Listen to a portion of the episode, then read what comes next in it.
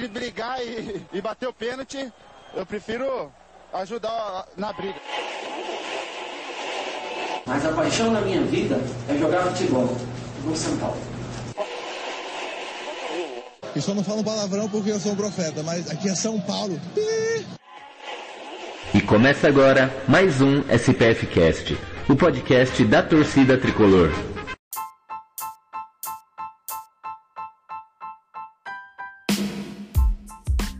Salve, salve, torcida tricolor! Mais um SPF Cast começando, o podcast da torcida tricolor. E aqui quem vos fala é Beto Silva e hoje eu vim falar de vitória. É, amigos, vocês estão acostumados aqui me ver cornetando, cornetando, esse time que não vai para frente nunca. Hoje estou feliz, vou falar de vitória. O programa tá levíssimo, levíssimo, levíssimo. Por enquanto, né? Porque São Paulino, é, São Paulino não tem um dia de paz, hein? Mas não tô aqui sozinho, estou com ela. Boa noite, Maria. Boa noite, Beto. Boa noite para todo mundo que está entrando aí na live, para quem estiver ouvindo a gente no podcast. O clima do programa tá leve, mas para quem não viu aqui os bastidores, que a gente capengou para poder conseguir botar essa live no ar, mas estamos aqui firme e forte, igual São Paulo. Também sofreu demais esse domingo, mas no final das contas conseguiu garantir mais três pontos. Então vamos embora para mais um programa, finalmente podendo falar de, de vitória de novo. Boa. É, São Paulo que jogou lá em Santo André contra o Santo André, time do nosso grandioso Gil. Né? O time do Santo André tá igual o Gil, sumido. Mas beleza. Vamos, vamos lá. São Paulo foi até Santo André, teve estreia, teve jogador que foi muito criticado por mim, por você, por nós, por Deus e o mundo, que conseguiu, continuou jogando e conseguiu fazer uma boa partida, por incrível que pareça, é, amigos. Quando você pensa que o negócio tá ruim, que não pode piorar, vai lá. São Paulo é a famosa caixinha de surpresa. Quando você pensa que vai dar ruim, dá bom. E quando você pensa que vai dar bom, hum, complicado. Maria, São Paulo poupou alguns jogadores, entrou com um time misto, Beiraldo como titular lá na zaga, Orejuela mantido na lateral, estreia de Erisson, o Touro. Eu tô achando que eu não vou torcer pro São Paulo, eu torcer pro Zoológico daqui a pouco, né? Porque já teve Pato, Ganso, aí agora tem o Touro, teve o Boi Bandido, que era o, que tá lá no América, que me fugiu o nome dele. O Aloysio. Aloysio, ah, Aloysio, Aloysio Boi Bandido. O negócio tá. É uma fábrica de animais, a arca de Noé, a arca do Rogério. Olha aí pra nós um pouco aí do, do jogo. Quer começar por qual tema? Beraldo na zaga, Orejuela mantido, e fazendo uma boa partida ou a estreia do Erisson? Fica à vontade para escolher um dos três temas. Bom, usando a, a expressão que o pessoal na internet gosta de falar, né? No, nem Noé carregou tanto bicho na arca. Eu nem sei quem é que tá carregando todo mundo no São Paulo, porque a situação é tão, tão complicada. Apesar da gente poder falar de vitória hoje, né? As coisas não estão daquele jeito ainda. Eu acho que eu vou começar falando do, do que é o, o grande assunto, né? Que é a, a atuação do Orejuela, que a gente está aqui para poder fazer, puxar a fila de, de pedir desculpa pro, pobre do Orejuela, porque a gente, meu Deus, que a gente cornetou esse homem semana passada, a gente já corneta todo o programa desde que ele voltou. Mas na semana passada a gente realmente é, fez a, a, cabeça do bichinho. Então, puxando aqui a fila de pedir desculpa por Erruela. E assim, no, no jogo antes do, do Majestoso, ele já tinha tido uma boa partida. A gente estava aqui já na disposição de, pô, acho que agora vai, né? Mas aí teve, foi, teve o desastre do Majestoso. Então, não sei, né? Na semana passada, a gente falou um pouco sobre isso, se o Orejuela iria continuar no São Paulo, é, se o Rogério Ceni ia tentar colocar alguém na posição para improvisar, se ele ia continuar insistindo, e a gente acabou chegando no, na conclusão aqui no veredito de que provavelmente o Rogério ia continuar insistindo nele, porque é do perfil do Rogério, de ser um pouco teimoso, às vezes até um pouco além da conta, mas a gente tem que confiar no pai Rogério, deu certo, a Orejuela teve uma das melhores atuações do, do, do entre o, o, elenco todo, então parabéns aí, Orejuela, deixando aí nosso pedido de desculpa, mas com, com asterisco, né? Um pedido de desculpa com asterisco, porque a gente tá de olho, que é, foi um jogo para bater palma, para não sair com vaia. Mas se você quiser continuar no São Paulo, né? Se realmente quiser é, desenvolver alguma admiração da torcida por você, você vai ter que mostrar que veio, vai ter que continuar, vai ter que ter constância. E essa é a oportunidade da vida dele, né? Porque agora só tem ele, tipo, tem jogadores chegando, mas de titularidade é, de alguém que, em quem dá para ter alguma confiança, é só ele ali no elenco. E, e, uma outra coisa que eu queria falar, Beto, que você acabou não pontuando desses, dessas coisas que você colocou, mas acho que é importante porque todo, né, na internet estava rolando uma histeria essa semana de um jornalista que soltou aí é, que tinha interesse do Gabriel Neves sair do São Paulo porque ele não estava sendo usado. E aí, finalmente, o Gabi conseguiu a titularidade para esse jogo, porque é um. Foi, como você pontuou, né? Foi um time misto. E é, Gabriel Neves, colocamos aí na tarde. já, já tava planejado pra gente falar, tudo no script. E, e aí ele finalmente foi titular nesse jogo e eu tava muito curioso para ver como que ele ia atuar. Por, tanto por, por ver, né, se, se ele ia apresentar alguma coisa que justificasse o fato de ele não estar entrando como titular ou nem estar sendo é, banco no, nos últimos jogos. E acho que aí é, a atuação dele deu para justificar para as pessoas ficarem um pouco mais tranquilizadas de que ele não está sendo usado por, por teimosia do Rogério coisa nesse sentido. Ele realmente está sem ritmo, que foi uma coisa que o Gerciani contou em várias entrevistas. Ele falou, é, Gabriel Neves se machucou no final do ano passado, ele até jogou algumas partidas, mas ainda não estava no físico ideal. E foi o que ele demonstrou nesse jogo. Claro que foi o primeiro, né? Então é, é difícil você já ter um entrosamento ali mas ele errou em coisas que normalmente ele não errava no ano passado. Então eu acho que muito por causa dessa falta de ritmo mesmo, a questão física. E obviamente para ele ganhar ritmo ele vai ter que continuar jogando. E o São Paulo vai ter muito jogo pela frente para poder é, dar ritmo para ele. Mas acho que foi um jogo para as pessoas né, pararem de colocar alguma, criar alguma crise no São Paulo, como se isso fosse culpa do Rogério Ceni simplesmente, como se ele não estivesse colocando o Gabriel Neves por teimosia, por, enfim, pragmatismo. Em relação ao, ao restante do, do elenco, do jogo, acho que ah, esse jogo do São Paulo expressou duas, duas coisas que a gente já vem falando há algum tempo. Uma é mais evidente, que é a falta de objetividade, né? Acho que a falta de não sei se falta de treinamento, mas né, o, o ataque não estar totalmente entrosado, sabe? As pessoas sabem o que elas têm que fazer, os jogadores sabem o que eles têm que fazer, mas só funciona se eles estiverem posicionados de um jeito. Então, acho que talvez um treinamento de posicionamento talvez seja algo que também esteja faltando além da falta de objetividade. E, e a outra coisa é que foi um time misto e tem jogadores novos chegando, né? O Erisson acabou de chegar ele já, já foi, já, já jogou desse jogo. Então falta aí um entrosamento, né? São jogadores que o, é, é um elenco, é uma situação nova, né? É, finalmente no São Paulo é um elenco que está sendo montado é, por é, dentro do, do, que o Rogério Ceni quer, jogadores que ele pediu, com as características que ele gosta, de como ele monta. Então está sendo aí um, um experimento esse, esse começo do ano porque os jogadores ainda estavam encontrando o que vai ser o time titular, os jogadores ainda estão se entrosando, porque é, mesmo além dos, dos, jogadores que estão chegando agora, teve gente que chegou no começo do ano e a gente está em fevereiro, né? Então a, o pessoal ainda não conseguiu encontrar o ritmo certo. Então eu acho que não é nada para ficar preocupado pelo fato de, de o gol ter saído, né? Como o Beto colocou aí no título da live, na bacia das almas, ali no sofrimento mesmo. mas acho que não é uma situação para a gente se preocupar e para achar que a terra é arrasada. É mais uma questão de entender que vai para esse time engrenar, para realmente poder falar agora vai, vai demorar um pouquinho ainda, não vai demorar assim um ano inteiro, mas a gente acabou de começar o Campeonato Paulista, então né, tem que ter um pouquinho de paciência.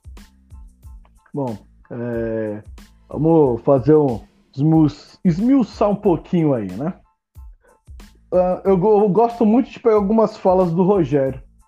E algumas falas, algumas falas dele, quando você vai observando os jogos, você começa a ver que faz sentido. Primeira delas, Rogério deixou bem claro, final da temporada do ano passado, que esse ano jogador que não tivesse a sua forma física ideal não jogaria com ele. E realmente não está jogando. A torcida pede, a torcida reclama, e ele colocou e a gente viu. Gabriel Neves está fora de ritmo. Se ele quer ser titular nesse meu campo, se ele quer brigar por uma vaga nesse meu campo, vai ter que correr mais, vai ter que se entregar mais, vai ter que doar muito mais e a torcida falar menos. Isso ficou nítido. Outra coisa que o seu Rogério falou no começo da temporada. Pedrinho tinha feito um bom jogo. Quando chegou o David, ele colocou o David. Ele falou que prefere o Pedrinho vindo do banco. Realmente, Pedrinho titular é um jogador muito tímido. Não é aquele Pedrinho agudo que entra no segundo tempo e faz aquele um contra um, vai para cima, ganha um monte de jogada individual. Ele, desde o começo do jogo, todas as oportunidades que ele teve como titular, não mostrou que veio ainda como titular. E isso explica porque o David chegou e está jogando como titular. Ficou muito claro que o David entrega muito no, quando o jogo começa até ele cansar, até ele ser substituído, que o Pedrinho não conseguiu entregar. O Pedrinho é um jogador eu achei muito apático. É, coisas que não dá para entender, tá? Galopo poderia ter começado titular na sua posição. Gostaria de ter visto, gostaria de ter minutos para ele, para ver se realmente ele está tão abaixo assim do Luciano, por exemplo. Luciano, para mim, jogador, o melhor jogo dele foi ele vindo do banco. Continuo com a minha tese. O Luciano vem melhor do banco do que começa o jogo como titular. Quanto ao time grande, poderia ter sido diferente se ele tivesse começado contra o Corinthians? Poderia, mas será que ele ia jogar tudo que ele jogou depois que ele entrou, aquela vontade toda? É difícil dizer, porque de todos os jogos que o Luciano fez na temporada, o melhor foi o que ele veio no banco. Então eu fico com a pulga atrás da orelha ainda. Time de São Paulo falta criação. São Paulo muito frágil na criação. Cria muito pouco. As melhores oportunidades foi quando o Wellington Rato entrou que foi o escanteio, foi aquela jogada que ele deixou o Luciano na cara do goleiro. O Luciano conseguiu, né, Luciano? Ô, seu Luciano, pelo amor de Deus, né? Aquilo não é gol que se perde nem aqui nem na China. Acho que um cara como o Leta ali, ó, fazer aquele gol. O goleiro já tava caindo pro, pro lado. Ele pegou a bola no susto com o pé. Então caprichar, né, seu Luciano? Na cara do gol 0x0, tem que fazer o gol, né? Sorte a sua que o Alan Franco subiu no quinto andar, antecipando o zagueiro e conseguiu fazer um golaço. Foi um golaço de cabeça. Antecipação, movimento de cabeça. Se você vê o movimento do pescoço do Alan Franco na cabeçada, foi perfeito. Então foi um golaço de cabeça. Foi o que o manual pede. Antecipação do zagueiro, subir no terceiro andar. Só não cabeceou para baixo, mas foi uma pancada. O goleiro mal teve reação. Beraldo, muito bem de novo. A gente não tem o que falar do Beraldo, né? Ah, todas as vezes que ele tem entrado, ele tem, tem agregado, ou seja vindo do banco, ou seja como titular, tá brigando pelo seu espaço. Então, vai ter um clássico pela frente para ele jogar, já que o Arboleda tá com dores, tá com, com o joelho inchado, como diz o Rogério. Então, provavelmente o Arboleda vai ficar aí mais uns dois, três jogos fora. Então tem um clássico pela frente vindo aí no domingo. Então o Beirado provavelmente joga os dois jogos, ele e o Alan Franco. Então a gente vai conseguir medir. Eu vi a galera conectando bastante o Alan Franco antes do jogo terminar. né, que ele não tinha feito um bom jogo lá contra a Ferroviária, se achou no meio do caminho, fez um jogo muito mal contra o Corinthians e estava fazendo um jogo razoável contra o Santo André até ele fazer o gol. Acho que o Alan Franco é um bom jogador. Ele estava vindo de uma liga norte-americana que é bem menos puxada do que a brasileira. Está se adaptando. Creio que para os próximos jogos ele só tem a evoluir. Não pelo gol, eu falo pela sua parte defensiva. Eu acho que ele tem muito a evoluir ainda né, ao, ao decorrer das partidas. Uh, teve a estreia do Erisson. Erisson, para mim, foi uma grata surpresa. Não que a gente já não tinha visto ele fazer isso no Botafogo, mas é um jogador muito brigador, não desiste de uma, uma jogada, só cai realmente quando o zagueiro o derruba, mas continuando jogando mesmo assim. Não é aquele cara, aquele tipo de jogador, qualquer coisinha se joga para tentar cavar uma falta. Ele briga, vai até o final. Eu acho que tem as mesmas características aí do Caleri, brigador. Eu acho que vai agregar muito, porque o Caleri se doa muito nos jogos, né? isso desgasta muito ele. E falar em Caleri, que é o nosso capitão, né? hoje o Caleri é o capitão, quando tá todos os jogadores que é o capitão Caleri, eu acho que ele fez uma coisa muito interessante, estava cortado do jogo, acompanhou a delegação no Morumbi, no Morumbi não, acompanhou a delegação lá do Bruno José Daniel, entrou em campo com aquecimento, depois subiu para as tribunas para acompanhar o jogo. Eu acho que é isso, né? Você tem que estar tá com o time, tem que estar tá unido, tem que acreditar no projeto. Eu acho que se você quer ser capitão, quer levar um time para algum lugar, você tem que mostrar o seu papel de líder. E o Caleri fez isso, então palmas para o Caleri, que ele continue assim, continue agregando bastante aí ao São Paulo. E, e só Beto, faltou. É, é. Só uma coisa para acrescentar disso que você falou do, da, do, do posicionamento do Caleri como capitão. Eu acho que é legal a gente até relembrar de uma coisa que aconteceu no ano passado, que até o ano passado é, a brasileira não era fixa com o Caleri, né? Ela rodou entre vários jogadores e o Diego Costa ficou um pouco com ela. E eu me lembro, eu não me lembro qual jogo foi, mas foi um jogo que o São Paulo perdeu e que o Diego Costa ele era capitão e aí, no final do jogo, o, quando os jornalistas foram pra zona mista ali, ele. Aliás, zona mista não, foi ali na, na entrevista do, do final de, de jogo no campo mesmo. Ele tava indo embora já pro túnel pra. Né, enfim, não queria falar com ninguém. E o Caleri puxou ele e é, os, o pessoal que tava ali no campo pegou esse áudio dele falando que não, você vai lá falar com o jornalista, você é o capitão, você tem que dar satisfação para os seus torcedores, para o São Paulo, enfim, para as pessoas, que a nossa situação foi ruim, mas você tem que dar a cara a tapa. Então é muito legal ver como ele, né, o Caleri ele entende o tamanho do São Paulo e ele entende a importância dele como capitão, não é só ele ali sendo brigador em campo, ele também mostrando isso fora de, de campo. Então, bem legal a gente lembrar dessas coisas. Muito bom. É, de tudo isso, faltou falar do Orejuela. Para mim, o Rogério já tinha falado que não tinha opção e ia utilizá-lo, continuar utilizando, que ele ia ter que saber lidar com isso. Rogério já foi vaiado. Então, Rogério é o maior ídolo já foi vaiado. Ele sabe muito bem o que é isso. Alguns jornalistas ou falam: ah, Orejuela conseguiu jogar porque não foi no Morumbi. Mas era como se fosse, porque 90% do estádio era a torcida do São Paulo. Então, não tem muito o que falar. Orejuela fez uma ótima partida. É, salvou duas bolas ali que poderiam ser gols né, do Santo André. Conseguiu criar algumas jogadas ofensivas. E o peso de ter a torcida pegando no pé, de qualquer, qualquer canal esportivo que ele abre, que estava falando de São Paulo, era sobre ele, sobre a péssima atuação, sobre que ele não conseguiria jogar com a coisa do São Paulo, que ele não é jogador para São Paulo. Foi um jogo menor? Foi um jogo menor. Mas ele teve a hombridade e foi lá e conseguiu realizar a partida e fez um bom jogo.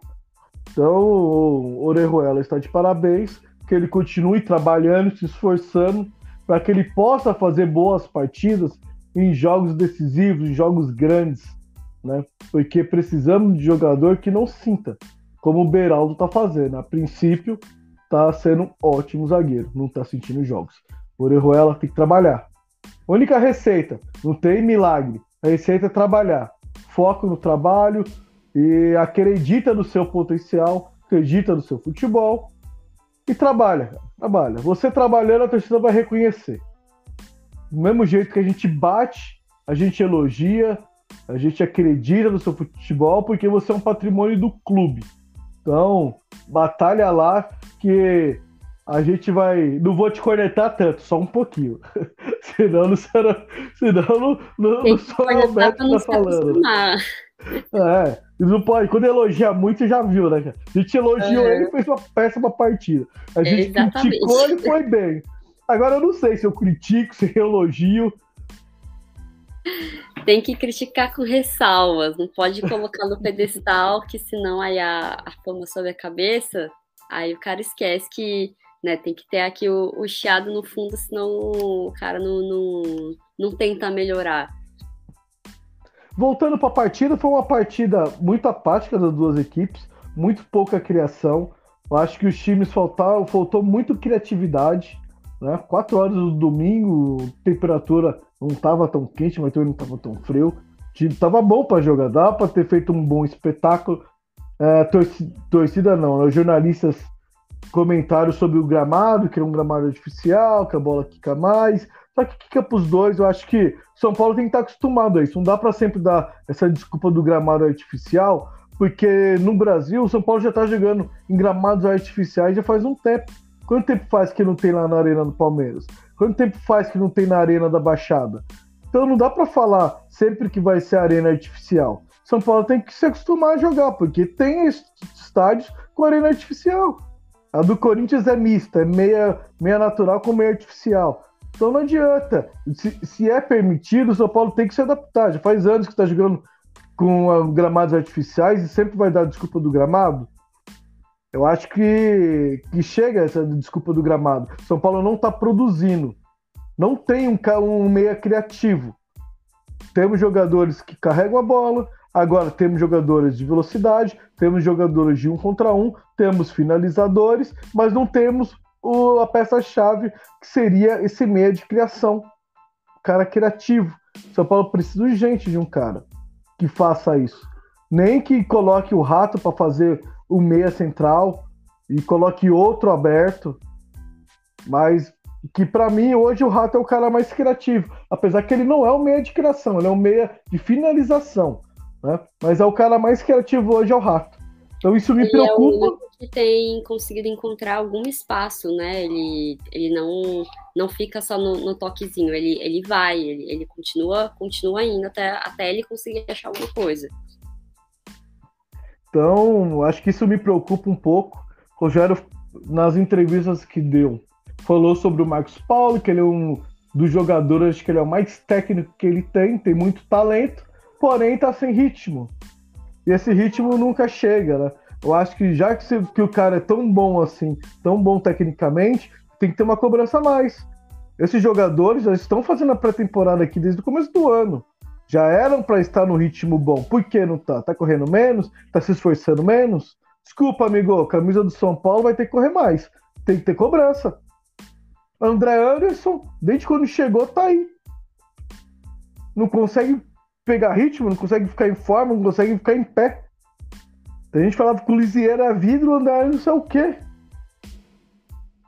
Então, eu acho que, que o departamento de fisiologia do São Paulo deveria pegar um pouco mais pesado. Deveria ter uma cobrança. A torcida deveria olhar um pouco mais para isso.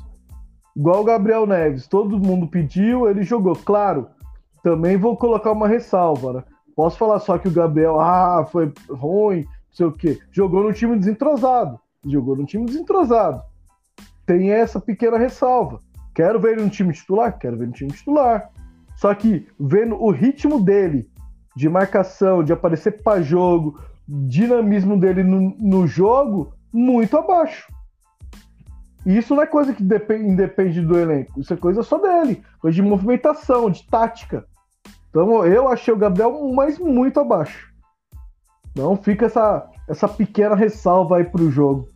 Uh, Maria, alguma coisa para acrescentar aí do jogo? São Paulo 1x0 Santo André, gol na Bacia das Almas. Que bom que agora temos um bom batedor de escanteio, né? Porque até o rato entrar só por Deus.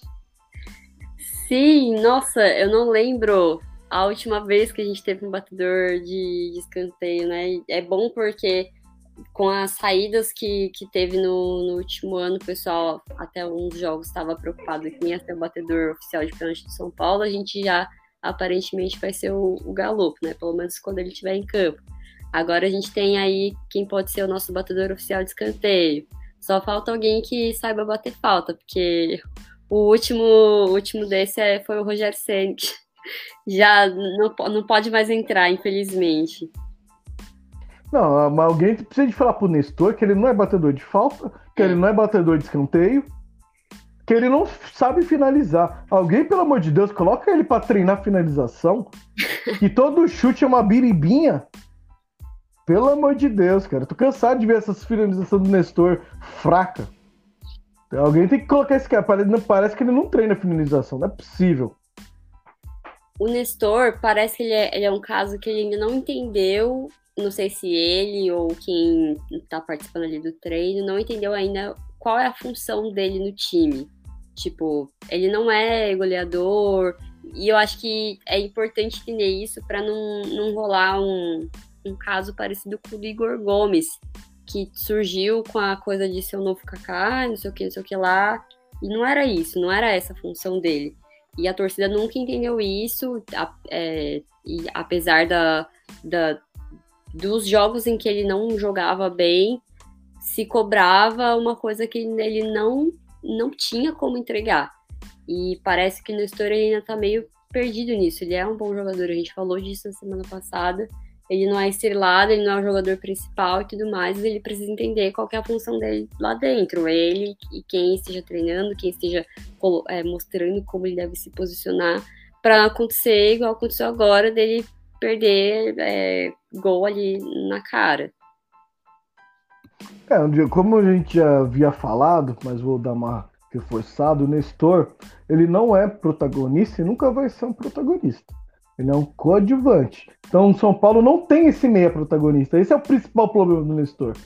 Precisa de um meia protagonista. Ele não é aquele cara que vai decidir um jogo pro São Paulo. E ele também tem que parar e tem que pôr na cabeça dele que ele tem qualidade. Se ele tem qualidade, ele é técnico, ele tem que tentar um passe mais difícil. Ele tem que tentar uma jogada mais difícil.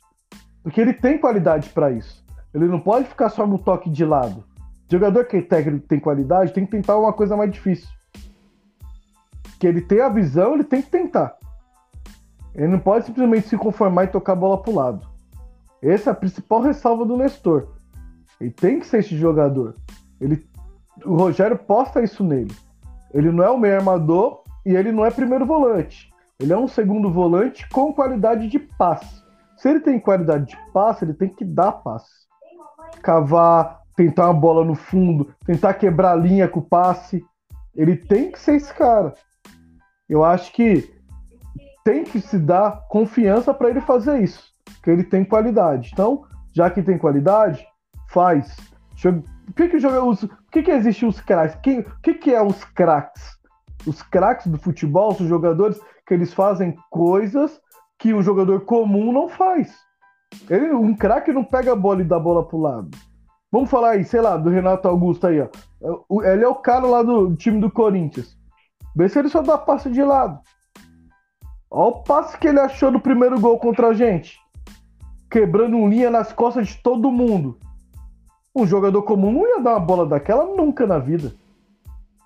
Então Nestor tem qualidade, eu acho que tem que ser incentivado. Parte técnica que ele tem, então o seu Rogério ou seus auxiliares, chegaram, Nestor, você tem qualidade, você tem um bom passe, só que você está dando passe para um lado, dando passe para o outro, eu quero que você dê passe entre linhas. Quero que você dê passe no vazio. Não quero que você fique dando passe pro lado. Se você for dar passe pro lado, eu já tenho aqui o Pablo Maia. Ele é um volante, vai pegar a bola do zagueiro e vai dar um passe pro lado. Vai achar você para você fazer uma jogada. Eu não quero que você dê passe pro lado. Para dar passe pro lado, já tem o Mendes, já tem o Gabriel Neves. Esses é o primeiro volante, eles vão dar passo pro lado. Mas você não, no momento que chega no segundo volante, tem que ser mais, mais jogada, mais passo profundo. Tentar achar um lateral nas costas, tentar, tentar achar um ponta nas costas, tentar achar o pivô lá no Caleri. Então fica essa ressalva aí pro Nestor. Eu gostaria que fosse investido nele, fosse dado essa, essa missão para ele, para ele tentar ser esse jogador de achar um passe aqui, achar um passe ali. Técnico ele é, porém tem que querer que a gente cobrava do Igor Gomes que ele decidisse, que ele desse passe para frente. Mas o Igor Gomes pegava a bola, rodava e tocava para trás. Pegava a bola, rodava e tocava para trás. Era jogo... Isso não adiantava, ele tinha que decidir, tinha que pisar na área, tinha que finalizar. Essa é a grande cobrança. Acho que para mim esse é o grande X da questão referente ao Nestor.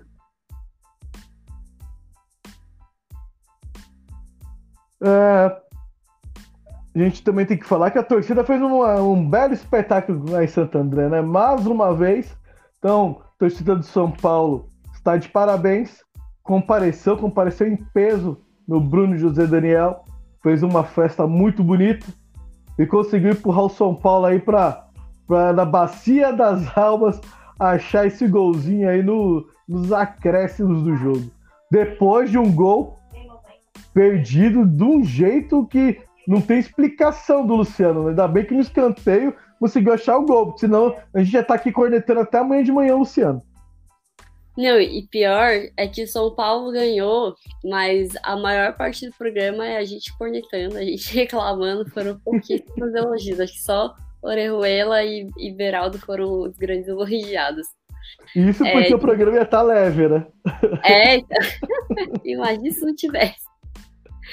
É, sobre a torcida, acho que é, nem tem mais o, o, que falar, né? A gente, mesmo a gente fazendo parte da torcida do São Paulo, a gente paga um pau muito grande para nós mesmos, porque é impressionante, cara. Eu acho que tudo isso que a, a torcida do São Paulo tem feito nos últimos anos e enfim, no, no, nos últimos anos principalmente, é muito para calar a boca de quem passou a vida aí falando um argumento que é mentiroso, né, baseado em absolutamente nada, falando que a torcida não enche estádio, que a torcida do São Paulo não é só aparece nos, nos bons momentos e não sei o quê. E assim, bom momento que esse time viveu no, nos últimos 10 anos é para contar nos dedos de uma mão. E a torcida tá sempre aí enchendo, seja o Morumbi, seja outros estádios. É, a torcida presente nos outros estados, dando show também no é, Copa do Brasil e outros campeonatos. E, e é, o, é o grande patrimônio do clube, né? É o que realmente faz o São Paulo ser o que ele é. E a gente está sempre na torcida para que a diretoria valorize isso, continue, enfim, faça movimentos para que, que a, o torcedor ele se sinta valorizado. Isso é uma coisa muito importante e se o São Paulo não passou por momentos piores do que os, os, os momentos ruins que passou nos últimos tempos, foi por causa da torcida, porque era a torcida ali levantando, era a torcida ali impulsionando, e esse jogo é uma grande mostra disso, né? Tava ali sofrendo o jogo inteiro, perdendo gol e tudo mais, e conseguiu fazer o golzinho ali no final, muito por causa do, do apoio da torcida durante todo o jogo. Boa. Finalizando o jogo, o nosso famoso bola cheia e bola murcha. Maria, bola cheia e bola murcha. Santo André 0, São Paulo 1. Olha, apesar da gente poder querer colocar o, é, o, o Alan Franco como grande bola cheia, né? É, eu acho que eu vou ter que fazer a minha culpa e dar o bola cheia pro Orejuela. Não, não tem como não, não dar esse, esse gostinho pro cara, né? Mas é aquilo, bola cheia com asterisco, bola cheia com ressalva. Não vai se achando a última bolacha do pacote. Que assim, tem que lembrar que você só tá jogando porque não tem opção também, né? Então não é, não é, não é para se sentir, não é para tudo isso. Mas brincadeiras à parte, realmente é muito bom ver que né, a gente fala tanto sobre a questão psicológica desse time, que é um time que tem um mental muito fraco, que qualquer coisa desestabiliza, principalmente jogo grande. Então, que bom que em um jogo o ela já conseguiu se recuperar. E, e, claro, né, foi contra, o Santo, foi contra o Santo André, então a gente espera que não só ele, ele continue jogando bem, mas que ele demonstre isso em jogos grandes, em jogos decisivos, que no fim das contas é o que importa, né? Você ter um mental forte num jogo de mata-mata, num, numa situação que o São Paulo não tá, não tá é, é, com risco de ser rebaixado, alguma coisa nesse sentido, né? É teoricamente, entre aspas, mais fácil. Então a gente espera que a gente que, que ele demonstre isso em jogos grandes, em jogos decisivos, porque é uma coisa que o São Paulo precisa muito. E bola murcha, difícil encontrar, porque não teve uma atuação que se, ruim, que se sobressaiu de, de todo. Então, Nem seu camisa 10? Então, é, eu, eu acho que eu vou ter que dar a bola murcha pro Luciano. Eu acho que né, não é tanto culpa dele a, a, essa situação em si, porque a gente fala disso, né? O, o Luciano ele é um cara para segundo tempo e tudo mais. E tem jogos em que ele realmente não consegue finalizar, a gente viu isso no ano passado. Mas eu acho que assim, é o nosso camisa 10, é o Luciano, é o cara assim que, que a gente espera que ele resolva as coisas como ele já fez muitas vezes. E dessa vez ele falhou de um jeito muito absurdo, que é um gol que assim, se fosse uma outra, um outro jogador, jogador menos talentoso, jogador um, um pereba, tudo bem, a gente ainda dava para passar um paninho, mas com o Luciano realmente não vai ter como. Então, vou dar meu bola murcha para ele mesmo. Então, unanimidade, acho que Orejuela como bola cheia pela partida e muito mais pela pressão que ele teve que suportar, porque somos 20 milhões contra ele, né? Acho que dos 20 milhões, acho que acho que nem os parentes dele, nem a mãe dele achavam que ele ia jogar bem. E ele foi lá e jogou. Então, é, merece o bola cheia pela personalidade.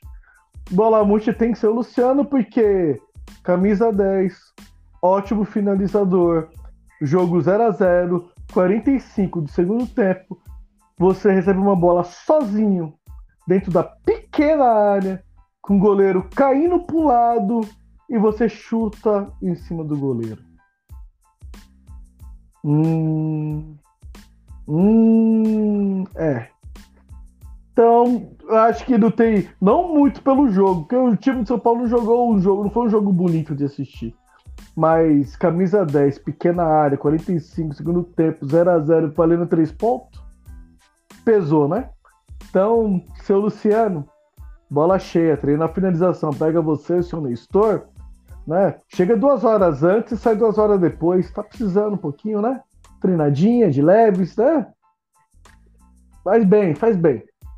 Uh, encerrado do jogo, o São Paulo foi notícia desde semana passada e desde sábado.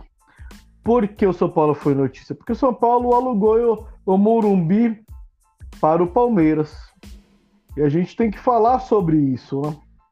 É, e eu estava lendo agora que tanto o presidente Júlio Casares como a presidenta Leila estão pedindo o fim da torcida única em São Paulo pelo sucesso que foi o jogo do Palmeiras contra o Santos no Burumbi, que não houve depredações, pelo menos não, a, não que sejam relevantes, era o que estava na matéria, e ambos os presidentes estão pedindo o fim da torcida única que está estipulado desde 2016, depois de uma briga entre torcedores de Corinthians e Palmeiras que houve uma morte. Uh, Referente à torcida única, né? Sabemos que isso é ruim para o espetáculo. Lógico, com duas torcidas, ainda mais no clássico, os estádios, ainda mais depois da pandemia, iriam lotar muito mais, isso dando renda para os clubes. E eu acredito que essa é a visão dos presidentes referente a esse pedido. Porém, será que se voltasse essas famílias, crianças, mulheres estariam no estádio, porque depois que virou torcida única, esse público que tinha, mas era bem menor, está indo ao estádio. Comparece muito ao estádio. Aumentou muito no estádio. Para quem ia antes, para quem vai agora, vê muitas famílias, muitas crianças, mulherada a rodo, Porque tinha muita violência e não tinha esse público. Será que com esse fim vai ter esse público? Será que isso é bom? É bom porque a rivalidade tem que ficar dentro de campo, apenas dentro de campo. Não tem que ser externado. Isso eu concordo plenamente com os presidentes. Só que ainda temos uma mentalidade muito antiga. Ainda temos uma mentalidade de que quando vai por um jogo e é jogo de rivais, você tem que matar o seu rival. Como se ele fosse fazer algum mal para você. Ele está indo torcer pro time dele você torcendo pro seu. Maria, com tudo isso que eu disse, qual que é a sua posição sobre? Bom, eu não sei qual é o, o posicionamento do, nosso público em relação a isso. Eu nunca, nunca conversei com, com os nossos ouvintes para poder saber o que a galera pensa disso. Talvez seja até legal a gente perguntar nas redes sociais. A gente quer ouvir vocês. Mandem aí para nós os comentários no Twitter, no Instagram, o que, que vocês acham sobre o fim da torcida única. E talvez a minha opinião possa ser, né, enfim, não, não, não sei, pode ser um pouco polêmico mas eu sempre fui contra a ideia da torcida única. E, e, eu entendo todas as questões e eu acho que, que todas as opiniões sobre esse assunto, elas, nenhuma é absurda, todas têm um embasamento, todas têm sentido e, e eu não acho que seja algo tão de outro mundo terem colocado essa, essa imposição da, da torcida única, mas eu sou contra tem a questão né, do espetáculo e tudo mais, e, e a rivalidade é uma coisa que faz parte do futebol, faz parte do esporte como um todo, é uma das coisas que faz a gente né, ter essas, esses sentimentos todos, essas emoções relacionadas ao futebol, porque o futebol ele é uma coisa muito emocional, é, é algo muito sentimental, não tem como você por mais que eh, hoje em dia tenha muito essa coisa das pessoas que analisam friamente, vejam sua tática e tudo mais, e eu acho que tem espaço para isso, mas isso nunca vai fazer com que o futebol deixe de ser também a paixão, a emoção, seja dentro, seja fora de campo. Então eu acho que isso faz, faz parte. E eu acho que a torcida única, ela mata isso. E assim, eu achei muito, muito, muito legal uma coisa, um movimento que eu vi nas redes sociais nesse final de semana por causa da, da presença da, da torcida do Palmeiras do Morumbi porque eu vejo muita gente fala, criticando o Morumbi, falando que, que é um estádio antigo, que é um estádio feio, que devia ser modernizado, não sei o que lá, porque só a gente dos grandes de São Paulo não tem arena. E eu já, a gente já falou sobre isso aqui no SPFcast e eu já me posicionei falando eu sou contra transformar o Morumbi em arena.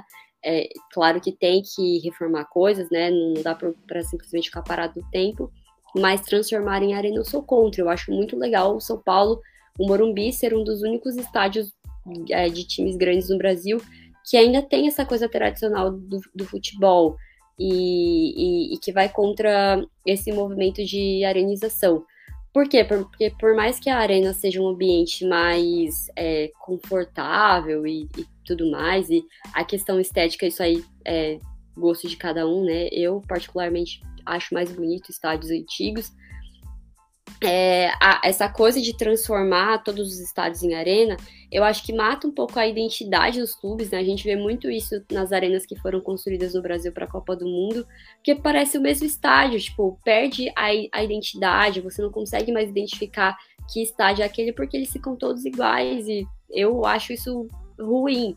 E também a, a questão de que esse movimento, não só no Brasil, mas na Europa, principalmente de, de arenização, está muito ligado à, à elitização do, do futebol. Porque quando você transforma os estádios antigos nessas arenas mais caras, é, você vai naturalmente acabar encarecendo o ingresso. E aí você vai impedir aquela família, aquele torcedor mais humilde que não tinha grana e que estava sempre apoiando o time, e que no final das contas, essa é a torcida de massa, essa é a torcida que faz barulho, essa é a torcida que empurra o clube, essas pessoas deixam de ir estádio porque elas não têm mais acesso. E aí você deixa um ingresso super caro e aí vai uma torcida morta, uma torcida que não tá ali para assistir futebol, tá ali para ver um show, tá ali para ver tipo uma peça de teatro, tá ali, sabe, não tá ali para vibrar, para comemorar e tudo mais. É muito parecido, por exemplo, que a gente vê quando o Brasil joga, faz amistoso aqui no país, né? Quando, quando por um milagre faz, quem que é o público que tá lá? Não é a galera que vibra, que realmente, né, que faz de tudo para comprar uma camisa da, da seleção, que não tem dinheiro para poder comprar a camisa oficial, compra do camelô mesmo.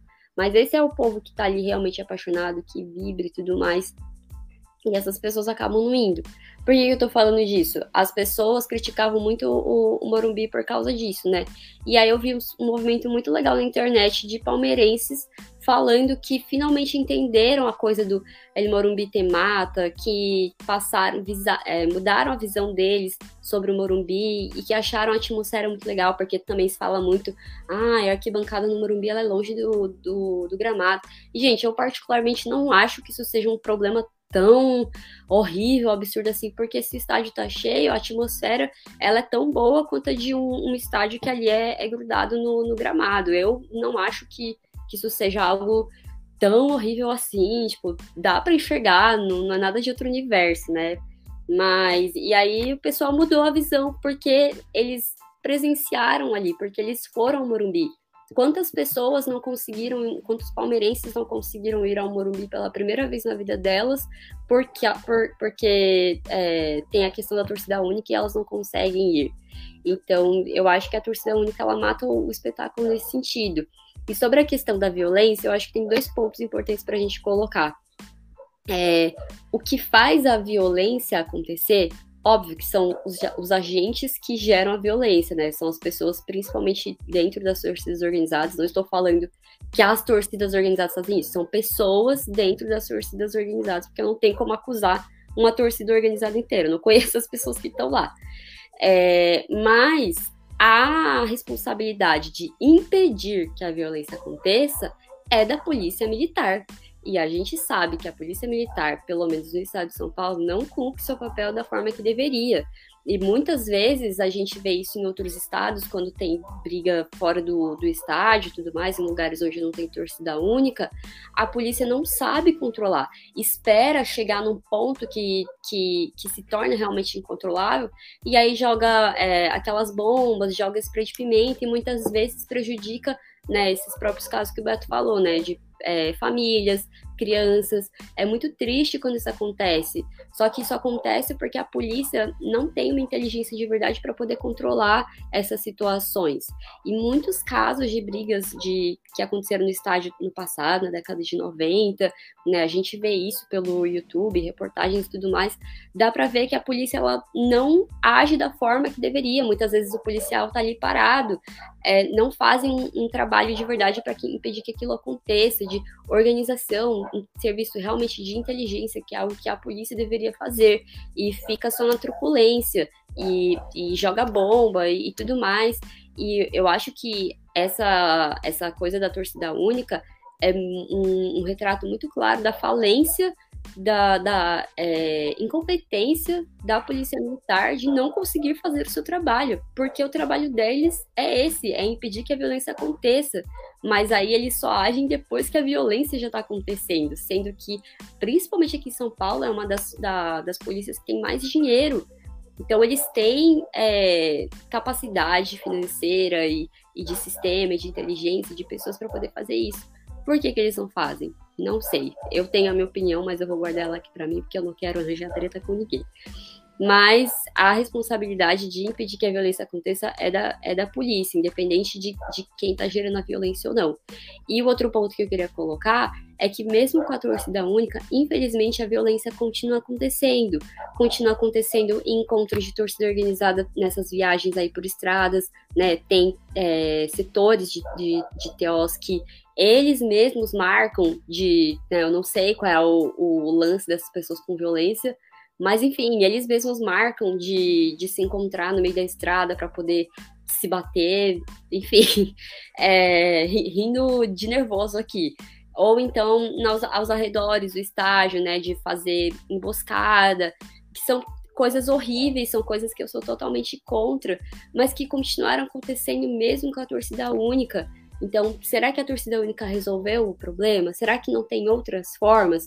Claro que eu acho que se a torcida única acabar, tem que isso ser feito, não é, não é, não é fácil na floresta, né? Tipo, é, tem que ser feito de uma forma organizada, de uma forma inteligente, de uma forma que você consiga impedir ao máximo possível que essas coisas aconteçam. Então, é, eu sou a favor de, de terminar a lei da, da, torcida organizada e eu fico feliz que dois presidentes de clubes tão grandes e importantes no Brasil tenham se posicionado em relação a isso, mas se isso acontecer, isso obviamente tem que ser feito com muito cuidado, em parceria com os clubes, em parceria com a Polícia Militar, com a sociedade civil, né? Eu acho que é uma coisa que é, a, o, o espetáculo entre o futebol é uma coisa que deve ser positiva para todo mundo, né? Uma família, uma criança, uh, mulheres, eu acho que todas essas pessoas têm direito a viver a festa do futebol de uma forma plena, de uma forma completa, mas com segurança. E quem é responsável por essa segurança tem que realmente cumprir aquilo que é a responsabilidade deles. Então, se for para voltar do jeito que era antes, sem a polícia realmente cumprindo o papel dela de impedir que a violência aconteça, se for para ser só com truculência e só agindo quando a coisa já está acontecendo, aí é melhor continuar do jeito que está, porque a gente não quer perder vidas inocentes por, por causa de é, incompetência de quem realmente deveria proteger a população. Enfim, falei um montão aqui, porque esse é um assunto que eu gosto muito de falar e, e que é uma coisa que a gente precisa discutir, né? Eu acho que nada, nada na vida, principalmente quando a gente fala de sociedade, de política, de coisas que envolvam outras pessoas e não só você mesmo, nada se resolve de um jeito fácil. Ah, ou tem torcida única ou não tem. Tem que ter um meio termo, tem que ter ali formas de você é, é, de você conseguir permitir que, que, que a torcida única acabe de um jeito que a gente não precise que pessoas morram por causa disso. Muito bem. O uh, uso das palavras da Maria uh, para mim, igualzinho, não tenho nada o que falar. Vamos colocar, acabando a live aqui, a gente vai colocar lá no, no nossas redes sociais a enquetezinha se você é a favor ou não da torcida, do fim da torcida única. A gente vai abordar esse assunto aqui no próximo programa com os comentários de vocês. Então, você que está aqui na live, você que está ouvindo como podcast, deixa lá a sua opinião para a gente debater semana que vem. Uh, Maria, São Paulo já se reapresentou hoje na segunda-feira. São Paulo tem jogo na quarta e no domingo. Joga contra o Bragantino na quarta e no Santos no domingo, né? Se eu não me engano, é isso, né? Isso mesmo. Acho que são Bragantino, time de Série A, não tá fazendo um bom campeonato paulista, também já não tinha feito um, um bom brasileiro temporada passada, né? Tá dando uma, uma instabilidade aí no time, mas é um time bom. E tem o Santos pela frente aí no domingo, no Burumbi. Queria que você falasse um pouco aí. Qual, você acha que só pode vir com titular nos dois, por ser dois times de Série A de brasileiro? Você acha que tem que poupar alguém? Qual que é a sua opinião aí? Você acha que o Rogério vai fazer para essas duas partidas? Eu acho que vai depender de como vai estar o físico dos jogadores, né? Porque o São Paulo está passando por essa questão de, além da gente ter que ali fazer o, o jogo das cadeiras para montar o time pensando no número de estrangeiros, também tem os lesionados, também tem o pessoal que está com cansaço, enfim. Então, eu não sei se deve ir com um time 100% titular para esse jogo contra o Red Bull, porque tem o clássico no, no final de semana. Mas eu acho que dá para ser um time um pouco menos reserva do que o que foi esse é, contra o Santo André, que é um, um time mais fraco, não é um time de Série A brasileiro. E dá, dá para ainda brincar um pouco as peças, e, e, eu acho que vai ser um, um jogo, vai ser importante a gente ter esse jogo no meio da semana, né? Diferente de como foi com o, o Majestoso, porque o. Aliás, com o Majestoso teve isso, né? O que não teve foi o jogo dessa semana. Mas, enfim, voltando aqui pro, pro raciocínio. É, acho que vai ser, vai ser importante testar ainda algumas peças, né? Porque, como a gente falou, tem muito jogador novo. O acabou de chegar e já entrou. Então, talvez seja um jogo bom para dar ritmo para esses jogadores novos. Mas eu acho que dá para ir com um time um pouco menos reserva do que, do que foi contra agora contra o Santo André. E aí, para o jogo do final de semana, gente, assim, É, independente, ai, é clássico, mas é contra um Santos fraquíssimo. Não que o Santos, nos últimos anos do Campeonato Paulista, também não tivesse uma situação complicada, mas esse ano a situação tá bem grave, o time não tá mostrando nenhuma é, possibilidade de, de avanço e é jogo em casa, então é jogo para ou é vitória ou é vitória. Então talvez esse jogo ali no meio da semana pode só ser uma oportunidade para o Rogério testar algumas peças, é, dar algum ritmo para os jogadores que estão chegando e poupar jogadores que são titulares sem é, nenhum asterisco, né? São realmente titulares para poder deixar eles prontos para o jogo contra o Santos. Boa. É, o Rogério poupou bastante jogador. A gente até esqueceu de comentar que o Rogério utilizou o Caio como ponta, né? É um jogador que ele joga, no Fluminense jogava como ponta e como lateral, depois que o Diniz inventou. E, e, estamos falando do Diniz, né? A gente não consegue ficar sem falar dele, né? Nem, é. nem em uma hora de, de podcast, 55 minutos. Algum dia, em algum momento, quando eu estiver desocupada, eu vou ver todas as nossas lives antigas e vou fazer um grande vídeo de cortes dos momentos em que a gente cita o Diniz, desde que ele foi embora de São Paulo. Me aguardem, em algum momento isso vai sair. uh, já citamos o Diniz, que o Caio Paulista é mais uma cria dele, né? Ele pegou, tirou ele de ponta e usou ele como lateral e por isso ele foi contratado. Como o Eriton jogou, o São Paulo, o Senna utilizou ele como ponta. Não fez uma má partida, mas também não ganhou tanto assim. Fez uma partida ok. Né? Então, mais um jogador versátil. A gente viu ele atuando como lateral direito agora como ponta. Acho interessante. São Paulo, mais opções aí para o Ceni. Uh, referente ao jogo de quarta-feira, a mim o São Paulo já tem que ir com força máxima para os dois jogos. Descansou boa parte do elenco. Acho que esse negócio de poupar é quando você desgasta muito os jogadores. Como você já poupou, e o São Paulo veio de uma semana cheia, então os jogadores aí que foram poupados não foram poupados só uma semana, então uma semana e meia, né? Se você deixar muito tempo o jogador sem jogar, ele perde ritmo de jogo. Então, nada melhor do que logo dois jogos em sequência, dois jogos contra time de Série A, para dar ritmo, para testar a força desse elenco, para testar decisões. Eu acho que São Paulo Senna tinha que força máxima para os dois jogos e dá para São Paulo voltar para casa aí depois desses dois jogos com seis pontos. Para mim, o São Paulo ganha de 2 a 0 lá e 4 a 0 no Murumbi contra o Santos. Murumbi lotado, torcida felizíssima e vai sair o primeiro gol deles. Sim, senhoras e senhores. Caleri desencanta domingo contra o Santos no Murumbi. Começou os misticismos do, do fa... Pronto, falei. Ele sobe sua bola de cristal. Maria, resultado para os jogos. Pô, contra o Bragantino tá, tá mal. Inclusive, eu peguei aqui um, um dado, não sei se isso é importante a gente saber, mas tirando o último jogo do, do Bragantino, que foi contra o Guarani no final de semana, os últimos quatro jogos anteriores é, teve pelo menos uma expulsão todos os jogos no jogador de, do Bragantino, contra o São Bernardo, contra a Portuguesa, contra a Ferroviária, contra o Santo André, todos teve alguém expulso. Isso significa alguma coisa com o São Paulo? Não sei, mas fica aí a, a informação. Então, eu acho que contra o Bragantino, vou colocar aí uns 2x0 para o São Paulo. E contra o Santos, 2x0 também. 2x0 para as duas partidas. Boa. É, dito isso, acredito que abordamos aqui o jogo, torcida única, os próximos jogos. Tem mais alguma coisa, Maria, quer acrescentar? Acho que não, acho que era só isso mesmo. Então, considerações finais.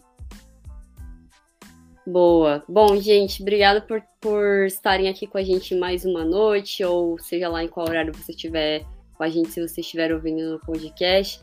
Queria fazer aqui um apelo, assim como a gente falou para vocês é, responderem nossas enquetes e tudo mais, deixarem sua opinião sobre a torcida única nas nossas redes sociais, também para ir lá cobrar Giovanni, Leandro, que sumiram, entendeu? Assim, os caras estão no chinelinho, a temporada acabou de começar, tá só eu o Beto aqui ralando. Hoje a gente teve aqui, ficou 15 minutos tentando resolver problema de internet, meu Wi-Fi não queria conectar, mas a gente tá aqui firme e forte na nossa sequência e os caras nem, nem, nem se justificam, entendeu? Só avisa que não vai aparecer. Tem uns que nem avisa, entendeu? Depois é eu que sou eu que vivo de férias. É, pois é.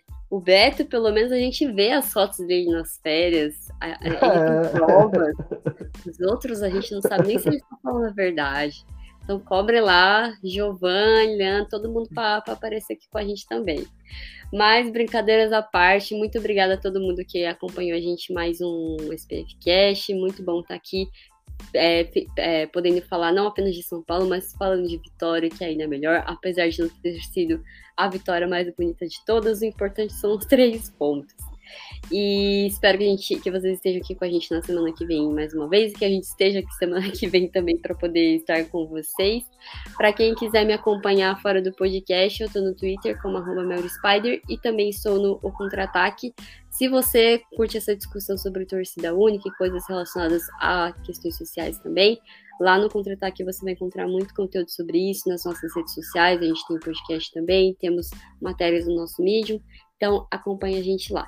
E é isso, gente. Um grande beijo para todo mundo. Até a próxima.